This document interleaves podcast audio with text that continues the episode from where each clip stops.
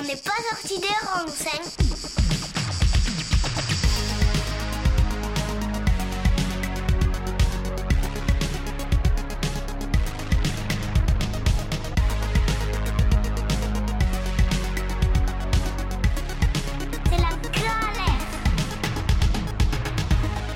Salut à tous. Plus qu'heureux de vous retrouver pour un nouvel épisode dont n'est pas sorti des ronds sur Radio Alliance Plus et Rage. Aujourd'hui, nous allons parler de l'eau. Cette thématique sera traitée pendant deux épisodes avec notre invité car il y a beaucoup beaucoup de choses à dire sur ce sujet. Ce n'est pas un secret de dire que sans eau, le vivant ne le sera plus. On nous parle d'une multitude de problématiques liées à l'eau, sa raréfaction et les conflits que cela peut mener, la pollution de l'eau, que cela soit dans nos fleuves, nos rivières, nos océans, nos nappes, la diminution de certaines espèces marines, des ressources halieutiques également, les effets du changement climatique avec les fonds des glaces, submersion marine ou bien l'acidification de nos océans, qui impactent par exemple les coraux, également les catastrophes naturelles comme des grandes sécheresses ou bien des inondations, et enfin la diminution des réserves en eau douce et potable. En résumé, la quantité et la qualité de l'eau dont nous avons besoin est en danger, sans compter les situations extrêmes qui s'amplifient avec le dérèglement climatique. Nous allons essayer, sur ces deux épisodes, d'évoquer une partie de ces sujets et vous permettre de mieux les comprendre. Pour cela, j'ai l'immense plaisir d'accueillir Sébastien, directeur de projet dans un bureau d'études spécialisé dans les questions liées à l'eau, l'environnement et l'aménagement du territoire. Salut Sébastien. Bonjour Jordan. Bah, déjà, je suis très content de te retrouver ici et je vais te poser donc les questions toutes classiques du début d'émission. Qui es-tu? Que fais-tu? Et pourquoi le fais-tu? Je suis donc Sébastien, tu l'as dit, je travaille dans un bureau d'études spécialisé dans l'eau et l'environnement depuis 25 ans maintenant, où je suis directeur de projet, où j'encadre des équipes en charge de produire des études, donc de la matière intellectuelle, de la matière à penser, de la matière à réfléchir sur les sujets que j'indiquais, l'eau, l'environnement, le changement climatique, l'évolution des besoins en eau, de l'agriculture, l'hydroélectricité. Pourquoi je fais ça? Ben je, je, te raconterai un petit peu d'où je viens en termes de formation, mais c'était assez naturel de passionné par ces sujets-là, de, produire ces, études. Je pense que je suis du côté un peu où on, est dans la matière même, où on assiste, on aide des décideurs à, prendre des décisions importantes pour le, futur. Moi, je parlerai beaucoup de, de prospective, je pense, dans notre entretien. Et ça me passionne d'imaginer un peu les, futurs possibles pour des, territoires, accompagner des, gens à différentes échelles. Ça peut être une commune, ça peut être un, une collectivité locale un peu plus grande, un département, une région, voire un pays, voire même plusieurs pays, dans des décisions importantes sur la, gestion du cycle de l'eau, dont nous parlerons pas mal ensemble, je pense. Et donc, euh, donc tu disais, donc as fait, je présume que tu as fait une formation pour, euh, pour atteindre ce type de, poste-là. Quel type de formation tu as, tu as pu faire J'ai une formation assez classique pour arriver à ce poste-là d'ingénieur, où j'ai d'abord euh, fait une première école d'ingénieur en agronomie, l'Institut national agronomique de, Paris, ça s'appelait à l'époque, maintenant ça s'appelle Agro Paris Tech, où je suis rentré après deux années de classe euh, prépa. Et puis ensuite, l'école des, eaux et forêts, un nom qui me faisait rêver depuis que j'étais jeune. Ce, nom était assez magique dans, dans mes oreilles. Les, eaux et forêts, voilà, c'est une école où on se spécialise dans la gestion de l'eau ou la gestion des forêts, elle porte bien son nom. Et où moi, j'ai choisi de me spécialiser dans, dans l'eau. Voilà. Et suite à ce, cette formation, ces deux diplômes d'ingénieur, bah, j'ai décidé de partir au Maroc à l'époque où le service militaire était encore obligatoire et où on avait la chance de pouvoir faire autre chose à la place si on ne souhaitait pas faire le service. Alors, remplacer 10 mois de service par 16 mois de travail, soit dans une administration, soit dans une entreprise française à l'étranger. Et moi, j'avais très envie d'aller travailler en Afrique du Nord à, à l'époque. Et donc, je suis allé m'occuper de gestion de l'eau euh, au Maroc, pays qui me faisait beaucoup rêver pour ses montagnes en particulier. Et donc j'ai passé près de deux ans au, Maroc pour une filiale marocaine du bureau où je travaille euh, maintenant. Et suite à cette expérience d'expatriation, je suis revenu travailler au siège social de l'entreprise qui m'avait envoyé là-bas et où je suis toujours 25 ans après. D'accord, bah du coup, ce dispositif a plutôt bien fonctionné avec toi dans ce cas-là. Complètement, complètement. Et c'était, je me souviens très bien, monter sur le bateau avec euh, voiture à l'époque, étudiant dans le port de Sète, c'était il y a 25 ans pratiquement aujourd'hui. Ok, bon bah super. Euh, je te propose donc d'attaquer vraiment sur les bases théoriques euh, de l'eau. Donc le côté vraiment, on va, on va remonter presque à notre enfance, on va revenir presque sur les bases de la SVT. Euh, parce qu'avant d'attaquer sur des sujets, on va dire, plus complexes liés à l'eau, je pense que c'est quand même bien d'expliquer tout simplement qu'est-ce que c'est le cycle de l'eau. Alors le cycle de l'eau, très classiquement, on, se l'imagine avec euh, un dessin assez simple qu'on fait faire aux enfants, où il y a un lac ou une mer, un océan. On voit des petites flèches qui montent au-dessus, qui représentent un peu cette eau qui, tout d'un coup, quitte son état liquide pour partir dans l'atmosphère, et là, on ne la voit plus. Et au-dessus, on dessine en général des, nuages. Donc, cette eau à l'état euh, de vapeur, mais qui se recondense dans, l'atmosphère, qui forme ces, nuages, donc de l'eau qui est dans des altitudes assez variables. Et puis, sur ce petit dessin, en général, on représente ces nuages qui viennent se, se déplacer au-dessus d'une montagne. On voit soudain une, averse se produire. De, donc cette eau qui était à l'état liquide hein, dans ces nuages, mais qui, qui, se, qui se remet en goutte d'eau plus importante et qui va retomber sur la surface de la Terre, qui va rejoindre une grande surface dont on va beaucoup parler, je pense, dans l'entretien, qu'on va appeler le bassin versant. J'y reviendrai. Qu'est-ce que c'est un bassin versant? Et voilà, donc cette eau, elle va tomber, elle va s'écouler. Une partie va se retrouver dans des rivières, une partie va se retrouver dans des nappes souterraines. Une partie va être bue par des, par des humains, par des animaux, par des plantes, on y reviendra aussi. Et puis une partie va, va continuer sa route dans la rivière, petite rivière qui va rencontrer une plus grande rivière, puis un grand fleuve, et ce grand fleuve qui va finir euh, dans une mer, et, la boucle est bouclée, voilà ce qu'on appelle le, le, cycle de l'eau. Alors ça, ce que j'ai décrit, c'est le grand cycle de l'eau. Il y a un autre cycle de l'eau dont on parlera peut-être ensemble, c'est le, le petit cycle de l'eau, que les gens connaissent moins, c'est pas toujours très clair dans la, dans la tête des, personnes qui connaissent pas bien l'eau. Le petit cycle de l'eau, c'est ce qui se passe dans nos villes, en fait, où au quotidien, on tourne le robinet dans la cuisine. Il y a, de l'eau qui coule et cette eau-là, on ne comprend pas toujours très bien d'où elle vient et où elle va. Alors, ce petit cycle, c'est en fait l'usage quotidien de l'eau dans nos maisons, dans nos villes. On utilise de, de l'eau potable. Alors, cette eau potable, elle a été prise dans une rivière ou dans une nappe. Elle a été nettoyée de ses impuretés, traitée pour qu'on puisse la boire, qu'on puisse s'en servir pour faire la cuisine. Donc, il y a une usine de traitement d'eau potable qui permet de produire ça. Elle passe dans des tuyaux, elle arrive dans notre cuisine, dans notre salle de bain, dans nos, dans nos maisons. Et puis là, on s'en sert. Et une très grosse partie de cette eau, celle qu'on n'a pas bu, mais elle va retourner dans notre évier, dans nos toilettes, dans nos, dans nos baignoires. Elle va repartir dans d'autres tuyaux qui ne sont pas les mêmes que les premiers, heureusement, pour repartir dans une autre usine qui est plutôt ce qu'on appelle une station d'épuration. Elle va être renettoyée pour être remise dans le milieu naturel. C'est ce qu'on appelle l'assainissement? Voilà, c'est exactement l'assainissement. Et elle va être remise dans le milieu naturel pour retrouver une rivière. Donc voilà, ce que j'ai décrit là, c'est une partie en fait du cycle de l'eau qu'on appelle le petit cycle, le petit cycle de l'eau. Alors, il y a quelques cas exceptionnels dans le monde où ce petit cycle il est bouclé, mmh. c'est-à-dire que après ce nettoyage dans l'assainissement, eh bien les gens vont reboire la même eau. Alors c'est le cas par exemple dans la station internationale Thomas Pesquet, voilà, je ne vous fais pas trop de dessins, vous voyez ce qui peut se passer quand on est là-haut et qu'on n'a pas beaucoup d'eau, qu'il y a un stock d'eau limité, eh bien le petit cycle se boucle. Du coup, ça, passe euh, par un traitement différent. Oui, alors le traitement est assez poussé dans ce cas-là. on y reviendra tout à l'heure, mais, j'ai l'impression que j'avais lu la dernière fois qu'il commençait à en France à avoir du traitement des eaux usées pour les réutiliser. Est-ce que oui, c'est vrai? Oui, on en reparlera, je pense. On verra euh, effectivement qu'il y a. Là, c'est un cas extrême que je décrivais. Il y a quelques villes dans le monde où c'est pratiqué aussi mais on peut réutiliser les eaux, euh, les eaux usées traitées pour mmh. des usages agricoles, souvent d'irrigation d'espaces verts. Le golfe d'Agde, tout près de, chez nous, est irrigué avec des eaux usées traitées. D'accord, ok. on, en, reparlera tout à l'heure. Du coup, moi, je te propose de revenir sur le, donc, le grand cycle de l'eau. Et euh, souvent, voilà, bah, on entend de plus en plus euh, dire par certains médias qu'il est en quelque sorte lui aussi déréglé, à la fois par le changement climatique et à la fois par l'activité humaine. Donc, je vais te poser une première question comment le changement climatique actuel influe sur ce cycle Alors, c'est une question qui s'énonce assez simplement, et dont la réponse n'est pas, pas hmm. très simple, parce qu'on a vu ce petit dessin là que je, rappelais, hein, cet océan, ce lac avec cette eau qui s'évapore, ces nuages et la pluie qui retombe. Alors, le changement climatique, déjà en quelques mots, qu'est-ce que c'est et comment ça va influer sur ce cycle-là? Ce qu'on appelle le changement climatique, c'est à la base une augmentation de la température moyenne de l'atmosphère euh, terrestre. Alors, je ne sais pas si il est, tu souhaites que je revienne un peu sur qu'est-ce qui provoque le changement climatique lui-même. Ça, ça va nous emmener un petit peu loin. Je, peux en dire, on, a un peu, dire deux mots. On, a, le temps, devant nous, du coup. Alors, je te laisse. Euh. Le changement climatique, voilà. Ce que l'effet qu'on voit au, quotidien en pratique hein, pour nous, c'est que euh, il, va il fait de plus en plus chaud. Il fait de plus en plus chaud. Alors c'est quelque chose qui est infinitésimal au quotidien. On s'en rend pas compte le matin quand on se lève. On se dit pas tiens, il fait, plus chaud.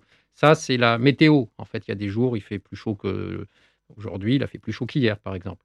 Ça c'est la météo au quotidien. Mais là, on va parler de climat. Le climat, c'est la moyenne. C'est sur 20, 30, 40 ans, quelle est la température moyenne à Nîmes Alors je prends toutes les températures qu'il y a eu tous les jours depuis 30 ans et puis j'en fais la moyenne.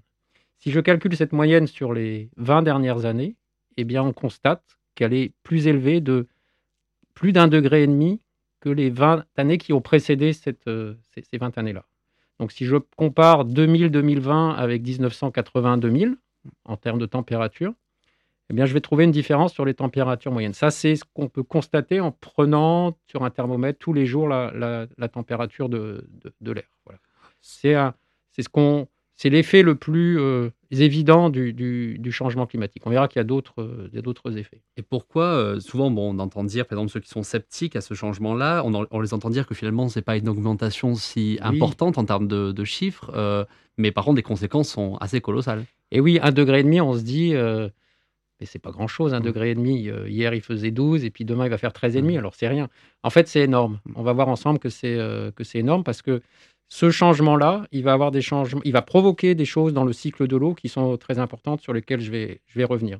Donc, euh, oui, même ce qui s'énonce comme ça par une petit, petite différence de température va avoir des conséquences très importantes sur le, le cycle de l'eau. Donc, et en plus, là, j'ai énoncé euh, en degrés Celsius, là, on rentre dans des choses très précises, hein, on est dans- un petit peu dans de la science, là. C'est euh, la moyenne sur l'année. En, en France, là, par exemple, dans le Gard, on va être autour de, sur l'année, en moyenne de 1,7 degrés, si je, veux, si je veux être précis, depuis les, les 30 dernières années. Voilà qui est un peu la modification de notre température moyenne. Maintenant, si je regarde ce qui se passe sur les mois d'été, ou les, les mois euh, les plus chauds de l'année, en fait, la- l'augmentation, elle est encore bien plus importante. On va être à 2 degrés et demi. Et là, ça veut dire qu'à l'époque où il y avait peut-être euh, 30 degrés de moyenne, eh bien, on va être 2 degrés et demi au-dessus de ça. Et ça veut dire, en pratique, il va y avoir des vagues de chaleur. C'est juste la moyenne que j'indique. Mais dans la réalité de notre quotidien, vous vous souvenez ce qui s'est passé le 27 juin 2019 à Nîmes Le 27 juin 2019 à Nîmes, il a fait 46 degrés. Et moi, ça, je l'avais connu ouais. que euh, en, en Afrique sahélienne. J'avais connu ça à N'Djamena, j'avais connu ça à Niamey. Et là, quand je suis sorti du bureau, je me suis dit, on est dans un cauchemar. Quoi. Ah, c'est- Donc ça, c'est une conséquence aussi, ces vagues de chaleur incroyables, euh, de 46 degrés par exemple, pendant quelques heures à Nîmes, qui n'était inimaginable il y a quelques années. Et du coup, forcément, ça, ça a un impact colossal sur, notre, sur nos ressources en eau Oui. et surtout sur le, sur le fonctionnement du Oui. cycle. Et du Oui. coup, je vais te laisser un petit peu développer. Alors, sur, quelles euh, sont les, les conséquences sur le cycle de l'eau? Ben, il, y en a, il y en a plusieurs. D'abord, plus il fait chaud, plus l'eau s'évapore facilement. Vous avez dû remarquer ça. Ouais. Si, si vous faites chauffer une casserole d'eau, assez rapidement, si vous l'oubliez, vous allez répondre au téléphone, vous revenez, euh, vous revenez après, il n'y a, il y a plus d'eau dans la casserole. Bon, le changement climatique, c'est un peu la, la même histoire. Euh, Il y a l'eau en surface, voilà, dans les océans, elle, elle va s'évaporer plus facilement. Globalement, l'idée, c'est que ça va accélérer ce cycle que je décrivais tout à l'heure. Il va faire plus chaud, donc ça va s'évaporer plus.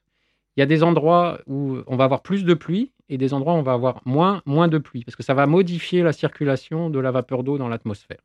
Parce qu'en gros, du coup, les moments où on va se retrouver avec, par exemple, une, évapora- une évaporation plus importante, Oui. ça va directement impacter peut-être des précipitations. Oui, euh, Mais, ces précipitations ne vont pas Mm, forcément à le- voilà. se faire à l'endroit où ça s'est évaporé. Et donc, il y a des latitudes où on va, il va y avoir plus de pluie. Globalement, euh, dans la partie nord de la France ou au, nord de l'Europe, il risque de plus pleuvoir du fait de cette accélération du cycle que je décrivais. Et d'autres zones, et en particulier le bassin méditerranéen et la partie sud de la France, où on va avoir moins de pluie à moyen, long terme. On pense que d'ici 2050, 2100, euh, déjà on constate des choses. hein. Il y a des différences entre les saisons. La pluie moyenne est à peu près la même. La quantité d'eau qui tombe dans une année en moyenne reste à peu près similaire. Par contre, on constate qu'il y a des saisons où il pleut plus et des saisons où il pleut moins qu'avant.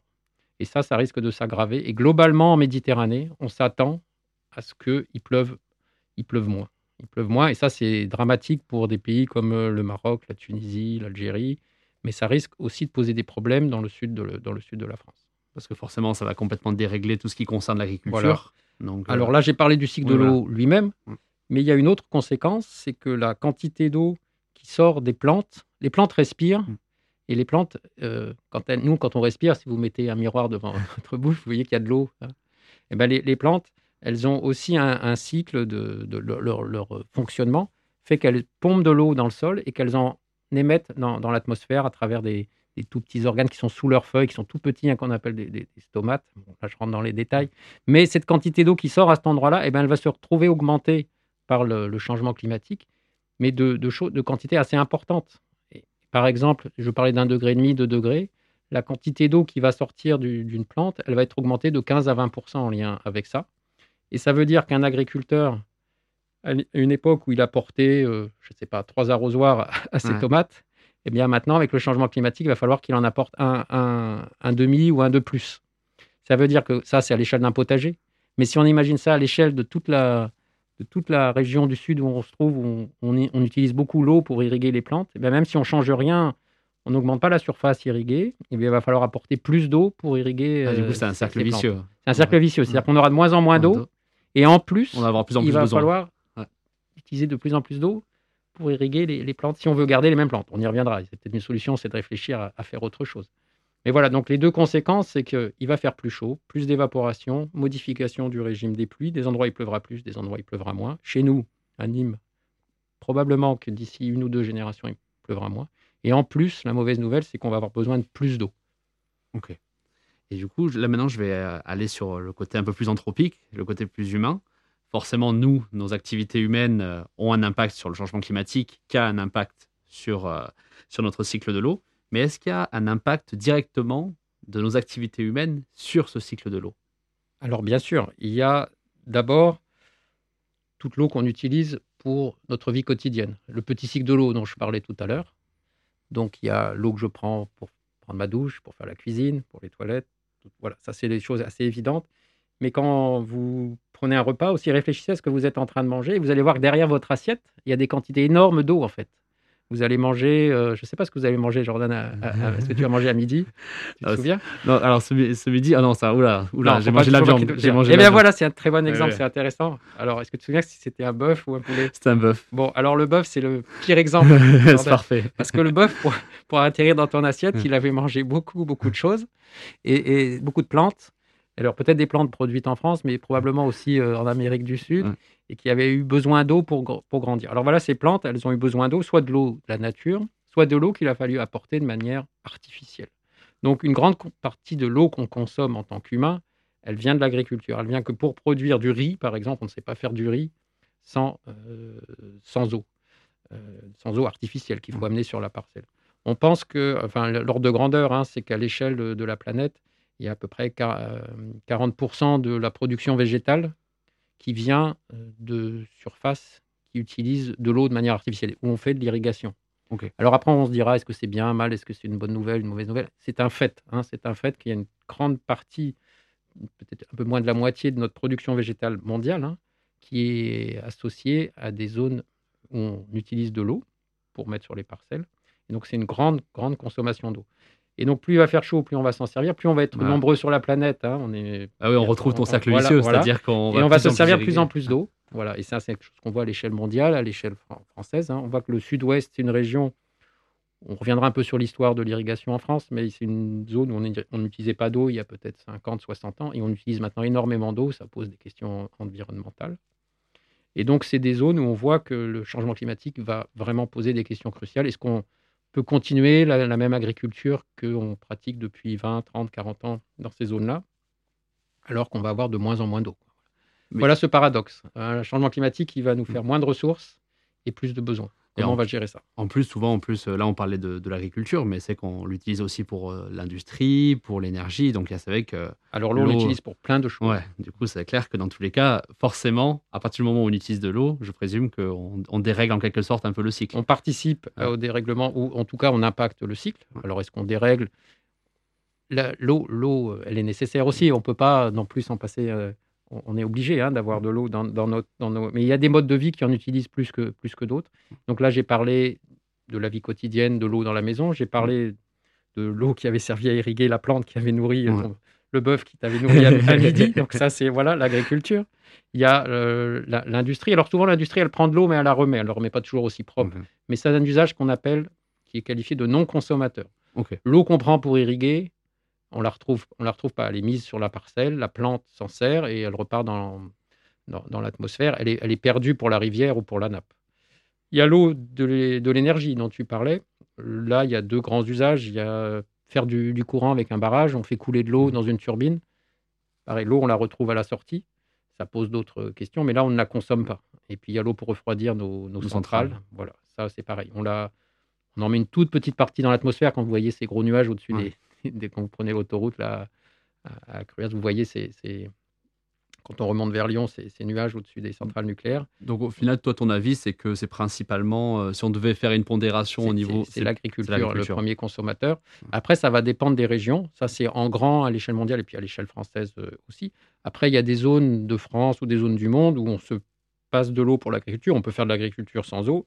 Et là, les principaux consommateurs, bah, ça va être l'eau potable dont je parlais dans, dans- dans les villes. Ce qui est intéressant, l'eau, et on va beaucoup y revenir, Ouais. c'est à quelle échelle je regarde le problème. Si je regarde, évidemment, à ta question, je peux dire oui, c'est l'agriculture, mais selon l'endroit où je vais me trouver, ça ne sera pas aussi évident. Et il n'y a pas de vérité sur le, le- le cycle, le grand cycle de l'eau. Et surtout, n'accusons personne d'être le, le responsable du, du manque d'eau ici, ici ou là. C'est vraiment important, et c'est mon métier, d'aller comprendre en détail qui utilise quoi, euh, à quelle, à quelle hauteur, à quelle quantité, et comment on peut se mettre d'accord pour, pour partager, pour partager l'eau, qui est un bien commun.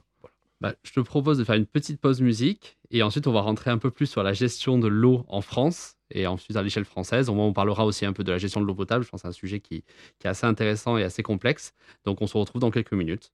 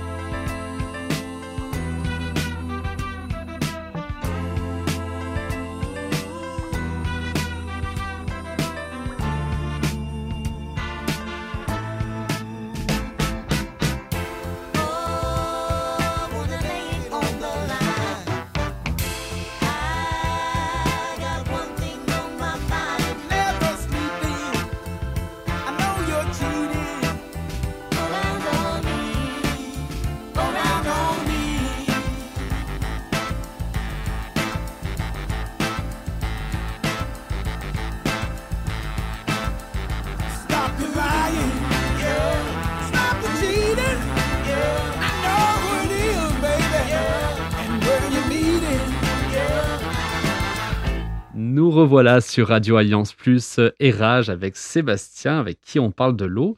Euh, donc, euh, je disais tout à l'heure donc on allait euh, maintenant partir donc sur la gestion de l'eau à l'échelle française. Après, on reviendra un peu plus sur les impacts du changement climatique, bah, du coup sur euh, sur cette gestion-là. Euh, si du coup, je vais te poser une question plutôt basique. Comment on gère l'eau en France, euh, donc au niveau des acteurs, euh, voilà, des, des- outils? La gestion de l'eau en France, c'est assez compliqué, mais on va essayer de la résumer rapidement. Ce qui est important de se représenter, c'est qu'il y a beaucoup, beaucoup de monde. Quand on voit couler une rivière, en fait, on n'imagine pas le nombre de personnes qu'il y a euh, derrière. Et quand on ouvre ce robinet non plus, on n'imagine pas le nombre de personnes et d'acteurs qui s'occupent de l'eau euh, en France. C'est assez euh, impressionnant. Et cela à toute échelle. Donc là, je vais rappeler très rapidement, c'est quoi les territoires de l'eau, c'est quoi les échelles où on travaille en France. Si vous regardez une carte de France, en fait, vous allez dessiner ce qu'on apprend à l'école primaire, les grands fleuves, la Garonne, le Rhône, la Seine, tous ces grands fleuves, le Rhin, la, la Moselle. Ces grands fleuves-là, ils ont euh, le- leur cours d'eau qu'on peut dessiner, qu'on apprend, le nom des fleuves. Et puis ils ont aussi ce qu'on appelle le- leur, bassin versant, qu'on a vu en- en- ensemble tout à l'heure. Donc ça, ça va dessiner à l'échelle de la France six grands territoires qu'on appelle les- grands bassins versants euh, français, c'est-à-dire pour le, Rhône, par exemple, l'ensemble de la surface de la France qui alimente euh, le Rhône euh, en eau. Pareil pour la Seine, pareil pour la Garonne, pareil pour la Loire, pareil pour le Rhin, euh, la Moselle, etc. Donc à, cette échelle-là, déjà à l'échelle de tout le bassin du Rhône, on a des acteurs qui s'occupent de la gestion de l'eau. On a ce qu'on appelle un parlement de l'eau, un comité de bassin, où on va retrouver autour de la table les gens qui se servent de l'eau, les usagers, l'État qui, fait en sorte que les lois soient bien appliquées, et puis des, maires qui représentent l'intérêt public, les collectivités locales, les maires et, d'autres collectivités euh, locales. Donc ça, c'est le Parlement de l'eau à l'échelle du comité de bassin qui va être en charge d'édicter des grandes règles qui vont une sorte de constitution à l'échelle de ces, euh, grandes entités. Alors sachant que c'est très différent. Quand on parle du Rhône, on a les Alpes.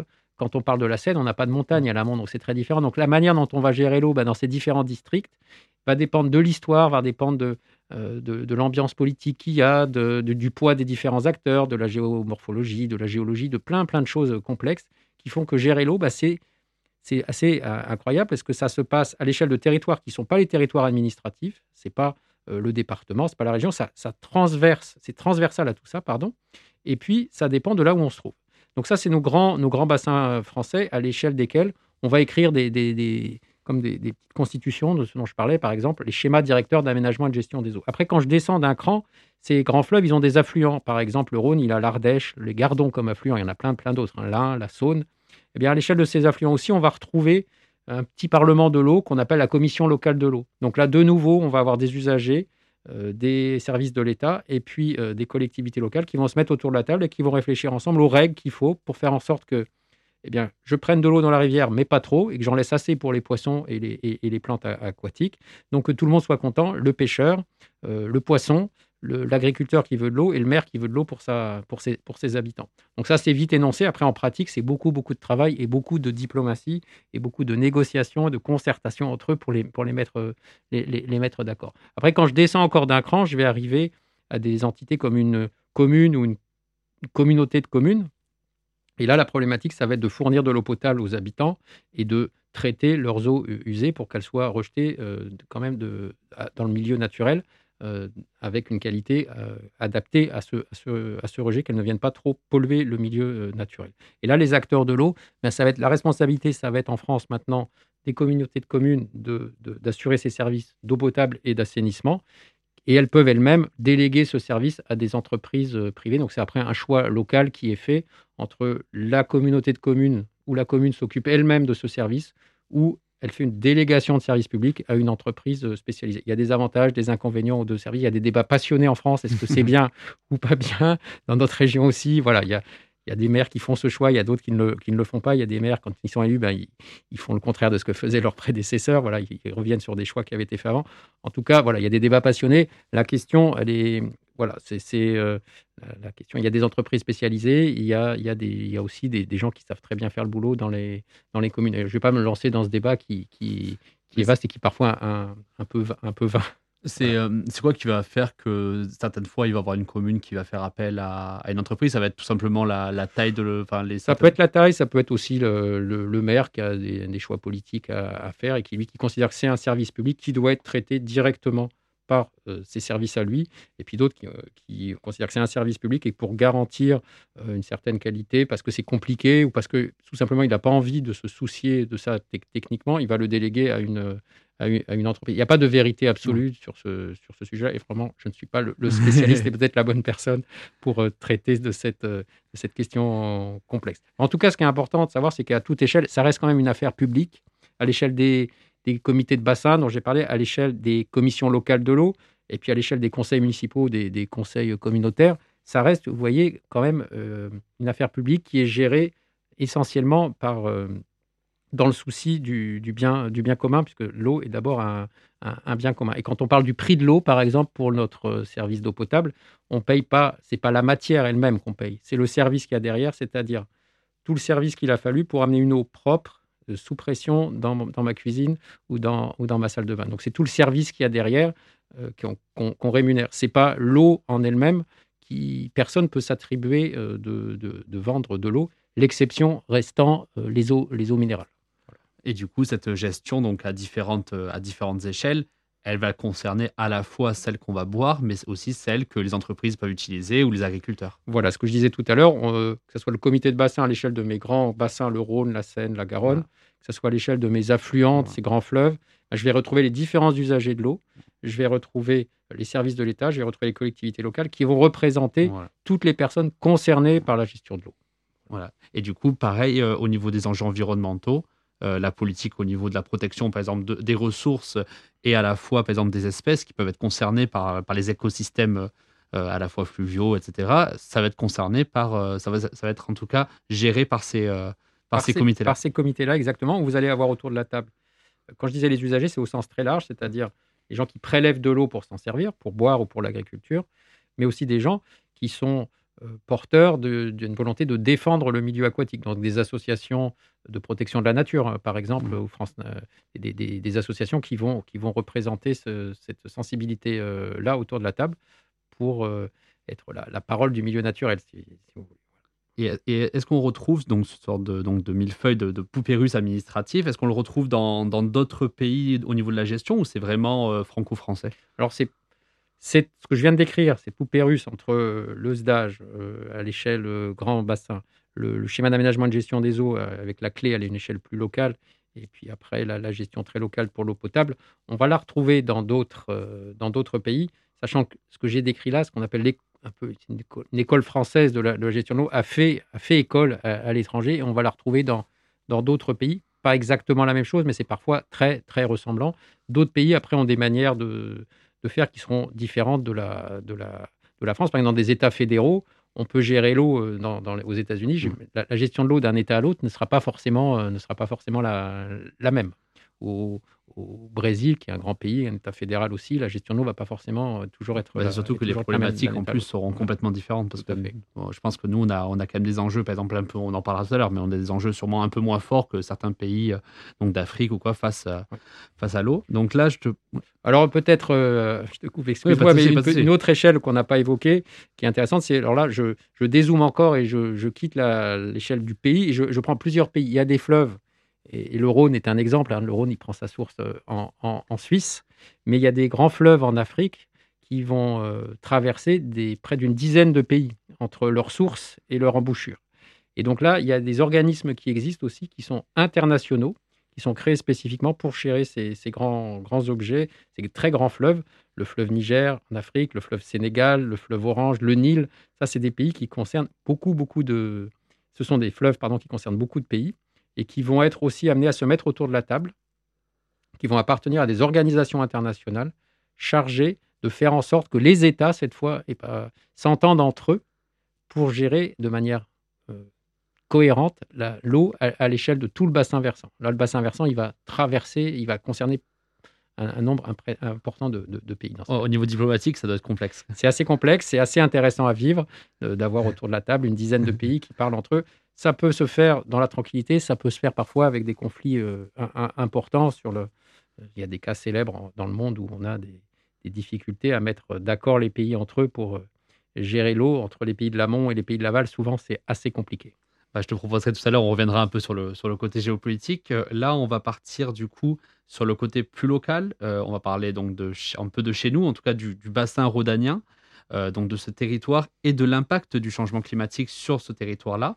Et avant ça, euh, je vais te faire commenter une, petite vidéo qui va nous permettre un peu d'introduire. Cette vidéo, elle date de- du septembre 2018 de France 24 sur la fonte du glacier du Rhône en Suisse. Malgré un hiver rigoureux, le glacier du Rhône subit le réchauffement climatique. En 100 ans, il a reculé de 1400 mètres et le processus s'est accéléré depuis 10 ans. Le glacier suisse perd de 5 à 7 mètres d'épaisseur chaque année. Si on n'a plus de neige sur le glacier, eh ben, il n'y a plus d'approvisionnement, il n'y a plus de formation de glace, donc on est uniquement dans de l'ablation. La canicule cet été n'a fait qu'aggraver la situation. Pour tenter de freiner sa fonte, le canton du Valais le recouvre de couvertures blanches anti-reflets. Une bonne initiative, mais insuffisante. Faut savoir qu'un glacier, pour qu'il soit en bonne santé, stationnaire, que son front ne varie pas ou que très peu, il faudrait qu'à la fin de l'année, euh, à la fin de l'été, euh, que grosso modo deux tiers de sa surface soit encore recouverte de neige. Et ce n'est pas le cas aujourd'hui. Le glacier du Rhône peut se visiter, l'occasion de constater le processus de dégel. Selon les scientifiques, il devrait avoir totalement disparu d'ici la fin du 21e siècle. Euh, Je trouve que c'est plutôt un bon exemple donc de l'impact du changement climatique sur, euh, sur le bassin rhodanien. Là, cette, cette fonte donc euh, du glacier euh, du Rhône, et ça va nous permettre un peu d'introduire les différentes conséquences qu'a le dérèglement climatique sur notre territoire. Je te laisse euh, commenter. Effectivement, cette, cette euh, vidéo, alors on n'a pas l'image, mais on a, on, a, le son, on est à la radio, mais euh, est, est vraiment très, très intéressante. Alors d'abord, quelque chose que je souligne, vous avez entendu le- l'accent du monsieur qui- exposait, c'est un, un rappel, hein, mais qui est, qui est sous-entendu dans l'extrait que tu as choisi, c'est que le Rhône, je l'ai déjà dit tout à l'heure, il prend sa source euh, en, en Suisse, et donc c'est donc un fleuve international. Donc il y a une partie de son bassin versant qui est contenue dans les Alpes euh, françaises. Il y a à peu près 170 km du Rhône qui est concerné par la, suite et, par la Suisse. Et puis la suite du, du- du fleuve, les, les 560, les 560 derniers kilomètres pardon, euh, concernent la, la- la France. Alors là, je, dresse le, portrait d'en- d'ensemble. Il est sûr qu'un fleuve comme ça va avoir euh, sa vie totalement chamboulée par ce qui est en train de se passer à l'échelle climatique. Donc là, on revient au début de l'émission. hein. On a parlé, c'était quoi les conséquences du changement climatique sur le cycle de l'eau? On a dit des températures plus élevées, donc une évaporation plus, importante. Et, ce fameux glacier du Rhône, mais il y en a d'autres, hein, glaciers dans les Alpes qui sont des glaciers d'affluents du Rhône, sont en train de, sont en train de fondre. Alors c'était quoi? Ces, glaciers C'était une chance énorme que, nous- que nous avions, c'est-à-dire que c'est des gros stocks d'eau qui se reconstituaient chaque année. Donc ils, fondaient en partie au printemps et puis l'été, donc ils fournissaient de, de l'eau au, Rhône. Et à une époque, c'était formidable puisque c'est une époque où en général on a besoin d'eau et dans les autres fleuves, on ne trouve pas d'eau à cette époque souvent. Euh, les, la, la Seine ou la Loire, c'est des fleuves qui, l'été, euh, tirent la langue. hein. Ils sont très bas. Le Rhône, il a cette chance qu'il a une partie de son bassin qui est sur le massif des, Alpes, avec toute la neige qui va fondre au printemps et l'été. Il va avoir son débit l'été qui va rester assez élevé. Le débit qu'on a à Arles l'été, c'est assez exceptionnel par rapport au débit qu'on a euh, à, l'aval de la Loire ou à l'aval de la Seine. Donc ça fond, et puis l'hiver suivant, le stock se reconstitue. Ça, c'est ce qui se passait jusque dans les années 80. Donc, on avait, on avait cette chance. Ce qui se passe depuis euh, le changement climatique a lieu, à partir du début des années 80, c'est qu'en fait, il fait de plus en plus chaud. Et donc, le stock de neige qu'on a dans, dans les Alpes va être de plus en plus faible d'une année sur l'autre. Et donc, la contribution du massif alpin au débit du Rhône va être de plus en plus petite, va se réduire. Donc là, là il va continuer à tomber de l'eau sur les Alpes. Il va continuer à, à tomber de l'eau sous forme de pluie et de neige, mais la proportion va s'inverser. Il va tomber de plus en plus de pluie et de moins en moins de neige. Et donc la différence, c'est que quand la pluie tombe, elle coule tout de suite. La neige, elle restait en hauteur et puis elle, se, elle fondait petit à petit au cours du printemps et au cours de, de l'été. Voilà, Donc ce que décrit le monsieur dans la vidéo, c'est un peu un, un drame pour le Rhône. hein. C'est que la quantité de, de stock à, à- à l'amont euh, de neige et, et de glace est en train de, de diminuer. Et, et donc on aura certainement un Rhône qui, l'été, euh, aura moins, moins d'eau. ça va. euh, quelles seront les conséquences en fait? Le fait que le Rhône ait moins de débit, ça peut se matérialiser euh, comment? Sur euh, Ça va avoir des conséquences sur nos usages, sur sur la biodiversité? Alors, c'est quelque chose qui est en train d'être exploré parce que Mmh, c'est pas si facile de répondre à, à cette question. Il y a beaucoup de, de- de- d'études à conduire pour être précis sur cette, sur cette question-là. Alors, je- une petite précision, là, on rentre vraiment dans des choses complexes, mais là, le débit du Rhône en moyenne va peut-être pas forcément beaucoup bouger, mais disons que son régime va être modifié. C'est un fleuve qui avait cette chance euh, d'avoir de l'eau euh, l'hiver grâce aux pluies sur le bassin de la Saône qui rejoignait le Rhône, et puis l'été grâce à la fonte des neiges des, Alpes. Donc c'est un, fleuve qui était en, en permanence bien alimenté. Voilà. Là, euh, ce qui va se passer, c'est que il risque d'avoir la même quantité d'eau moyenne qui passe, mais beaucoup plus euh, au, printemps sous forme de pluie plutôt que de fondre des, neiges. Et puis après l'été, moins, d'eau. Donc il y a des époques où on va avoir peut-être plus d'eau dans le Rhône qu'aujourd'hui, et des mois où on en aura, euh, en aura moins. Alors les conséquences que, que ça a, il peut y en avoir beau- beaucoup. Ça veut dire que jusque-là, c'était considéré être un fleuve abondant dans lequel on, se servait largement pour euh, des prélèvements pour produire de, de l'énergie, pour refroidir des centrales. Peut-être qu'on n'en aura pas autant et qu'il faut anticiper que dans 30, 40 ans, il y aura moins d'eau dans le Rhône, en particulier en période euh, estivale, et qu'on pourra peut-être pas euh, en prendre autant euh, qu'aujourd'hui, en tout cas peut-être pas créer de nouveaux prélèvements dans le, dans, le fleuve Rhône. Ce pas des problèmes qui sont de l'ordre de vitaux par rapport à la situation qu'on peut avoir dans d'autres pays sur des, fleuves qui sont parfois beaucoup plus euh, malmenés par l'évolution des régimes euh, hy- hydrologiques.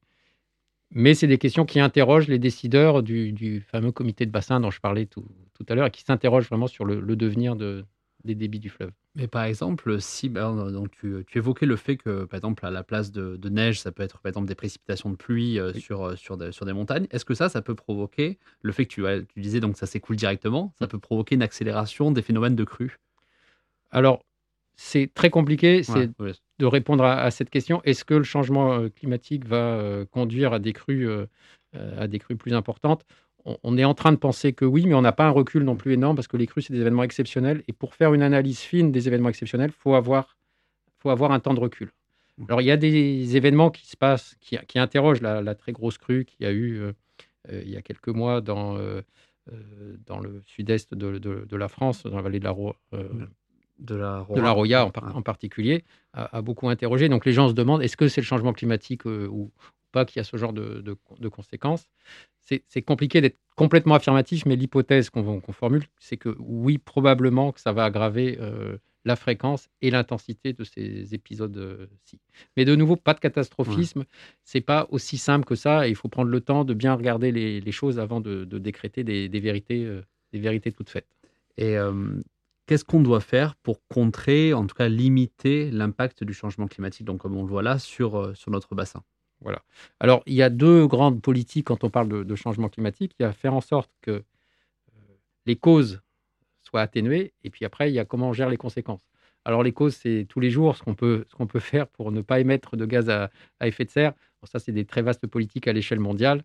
De réduire nos émissions, c'est ce qu'on appelle l'atténuation. Donc, moins prendre sa voiture, euh, changer nos habitudes de consommation d'énergie. Euh, ça dépendra aussi de ce qu'on mange. Ça, c'est un très vaste euh, sujet. Mais qu'on le veuille ou non, le changement climatique, il a, déjà, il a déjà entamé, il va certainement se poursuivre. Et je ne suis pas très optimiste sur la capacité des États à se mettre d'accord à moyen terme pour réduire les causes du changement climatique, même si on voit que réunion internationale après réunion internationale, c'est en train de progresser. Mais malheureusement, les émissions de carbone continuent à être, euh, de, gaz carbonique continuent à être importantes et ne diminuent pas assez, assez rapidement. L'autre chose qu'on peut faire, c'est se préparer aux conséquences. Donc, c'est euh, comprendre que euh, le régime des fleuves va varier. Le Rhône est un, est un bon exemple. En même temps, le Rhône, j'allais dire qu'on a, on est dans le cas un peu de d'un fleuve qui est déjà qui est abondant et donc quand le Rhône aura des problèmes, ça voudra dire que d'autres fleuves auront beaucoup plus, beaucoup plus de problèmes. La Garonne risque de beaucoup plus souffrir que le Rhône, par exemple, euh, à mon avis, euh, en France. Par rapport au fait, par exemple, que tu disais tout à l'heure que le débit déjà de base, Et il est déjà beaucoup plus bas. Alors après, il y a des affluents du Rhône qui, eux, vont, vont peut-être Ouais. plus souffrir. Les petits affluents méditerranéens vont avoir des, des, bon, des- des régimes, des, débits qui vont certainement di- diminuer. Et là, il y a des conséquences vraiment plus, plus importantes. Par exemple, dans, les, dans le Cévennes, le, le débit des petits affluents du Gardon vont certainement être beaucoup, beaucoup impactés par le, le changement, euh, le changement climatique, avec des, des températures plus élevées, de l'évaporation plus, plus importante. Et là, avec des bassins versants très petits, peu de nappes qui soutiennent les débits du, du cours d'eau l'été. Et donc là, qu'est-ce qu'on peut faire? On peut euh, se préparer à des étés plus secs, et ça veut dire se préparer à consommer moins d'eau. Donc chacun de nous, déjà, dans nos maisons, faire, euh, avoir un mode de vie qui va réduire euh, la, consommation, d'eau. Et puis, peut-être faire attention aussi au type d'agriculture qu'on met en place sur les territoires. On a des modes d'agriculture qui consomment beaucoup d'eau. On l'a vu que c'était un gros consommateur. Donc, c'est se préparer à des ressources en eau plus faibles en euh, réfléchissant un peu à qu'est-ce qu'on peut euh, cultiver qui fait qu'on consommera euh, moins d'eau. C'est des questions qui concernent beaucoup le sud-ouest de, de- la France, où je le disais, hein, où la, Garonne va certainement manquer, va, être beaucoup plus impactée que le, que le Rhône, et où là, on a des réflexions qui sont conduites vraiment sur le, le mode de- d'a- d'agriculture. Est-ce que je peux continuer à faire du maïs partout comme aujourd'hui, alors que c'est une plante qui a besoin d'eau pour pousser? Il y en a d'autres aussi, on cite souvent le maïs comme, comme exemple, mais est-ce que c'est durable comme activité agricole? À cet endroit-là, du fait qu'on aura moins d'eau Ah, C'est que le plus, le plus dur, je pense, pour, pour, à la fois pour différents secteurs et aussi pour nous en tant que, citoyens, c'est accepter le fait que l'agriculture, comme on l'a connu dans certains endroits, ça forcément, il va y avoir des déménagements, des changements. Le climat influe beaucoup trop. Là, récemment, je, je parlais avec quelqu'un par rapport aux vignes. Et les vignes, par exemple, vont devoir s'adapter et déménager par rapport au climat. Donc ça, c'est vrai que c'est des enjeux assez, assez majeurs. Je te propose de faire une petite pause musique et ensuite, on va, on va clôturer ce premier épisode en- ensemble en changeant un peu d'échelle et on va partir un peu au niveau du, du Moyen-Orient et de l'Afrique. À de suite.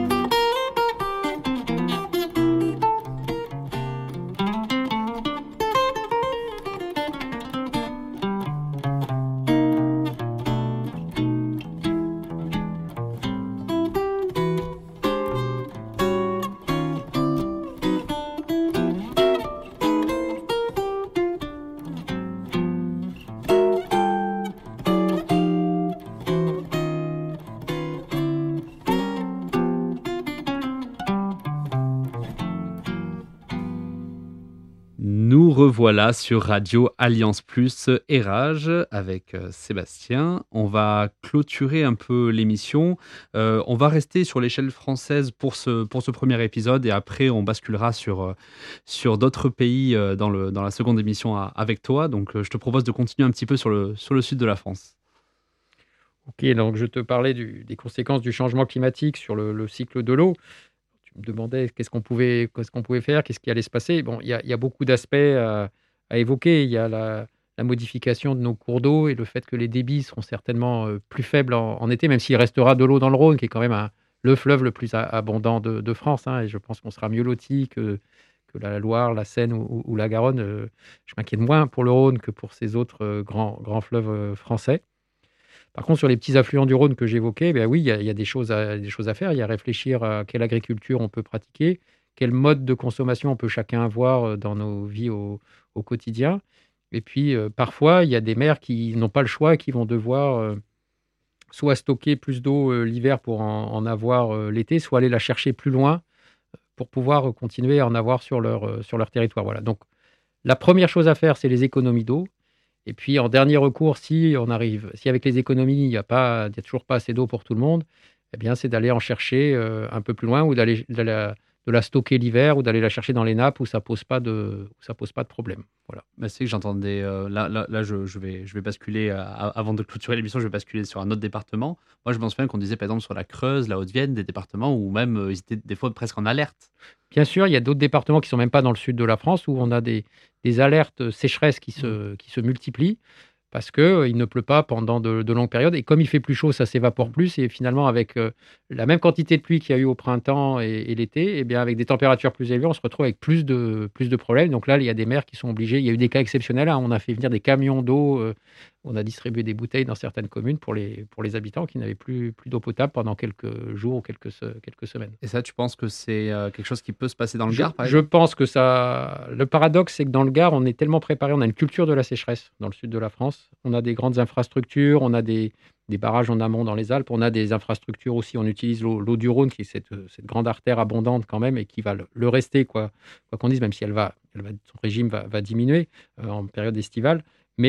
je pense qu'on aura toujours des, solutions, alors que dans d'autres pays ou dans d'autres pardon, dans d'autres euh, départements français où, il n'y avait pas cette euh, culture de la sécheresse, c'est un peu nouveau comme, euh, problème. Mais ma conviction, c'est qu'on est dans un pays où il y a quand même des moyens financiers et que pour la question de l'eau, il y aura toujours à, conjuguer de la bonne pratique, c'est fondamental, faire des économies. Et en même temps, s'il faut aussi construire des, nouvelles, des nouveaux tuyaux pour faire venir l'eau d'un petit peu plus loin, on, on mettra les moyens pour faire en sorte que les, les Français ne, ne manquent pas d'eau potable. Donc, pour travailler dans beaucoup de pays, je pense qu'on on, on aura des problèmes, on a des vrais enjeux à résoudre, mais il y a des zones du monde où les enjeux sont beaucoup plus drastiques et posent beaucoup plus de questions euh, sur, sur l'avenir. On pourra en reparler.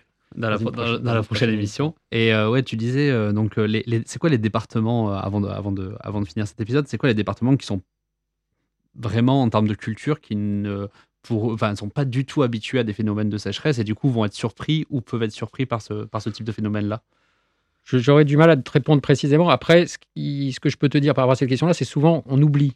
Euh, en 76, il y a une sécheresse qui a touché pratiquement, euh, moi j'avais 4 ans, qui a touché pratiquement tout le, tout le, tout, le pays, mais je je, je, je, je m'en souviens pas précisément, mais je sais que dans les années qui ont suivi, on en a beaucoup reparlé de cette sécheresse et les gens s'en souvenaient. Quand ça fait longtemps que ce n'est pas arrivé, comme ça, des fois, on oublie les, les choses. Et je pense qu'aujourd'hui, les gens sont un peu plus éloignés des cycles naturels et que globalement, peut-être nos, nos élus peuvent être surpris aussi parce qu'ils n'ont pas cette culture euh, de l'événement un peu catastrophique, l'événement extrême qui peut survenir certaines, euh, cer- certaines années. Donc, je, peut-être certains territoires, effectivement, du centre de la France qui jusque-là se sentaient épargnés, peut-être en, Auvergne, on se sentait épargné. Ben, là, on commence à se poser des questions aussi pour les pour l'élevage, pour les pratiques d'élevage, par exemple, est-ce qu'on va avoir assez d'eau pour abreuver les animaux l'été? C'est des questions que j'entends euh, dans certaines réunions publiques sur ce sujet de l'eau. Bon, bah, en tout cas, merci beaucoup Sébastien pour ce premier épisode. C'était un sujet dense et on va continuer à l'aborder dans une seconde émission où on partira un peu de la France pour voir les problématiques d'ailleurs. Merci beaucoup Sébastien et à très vite.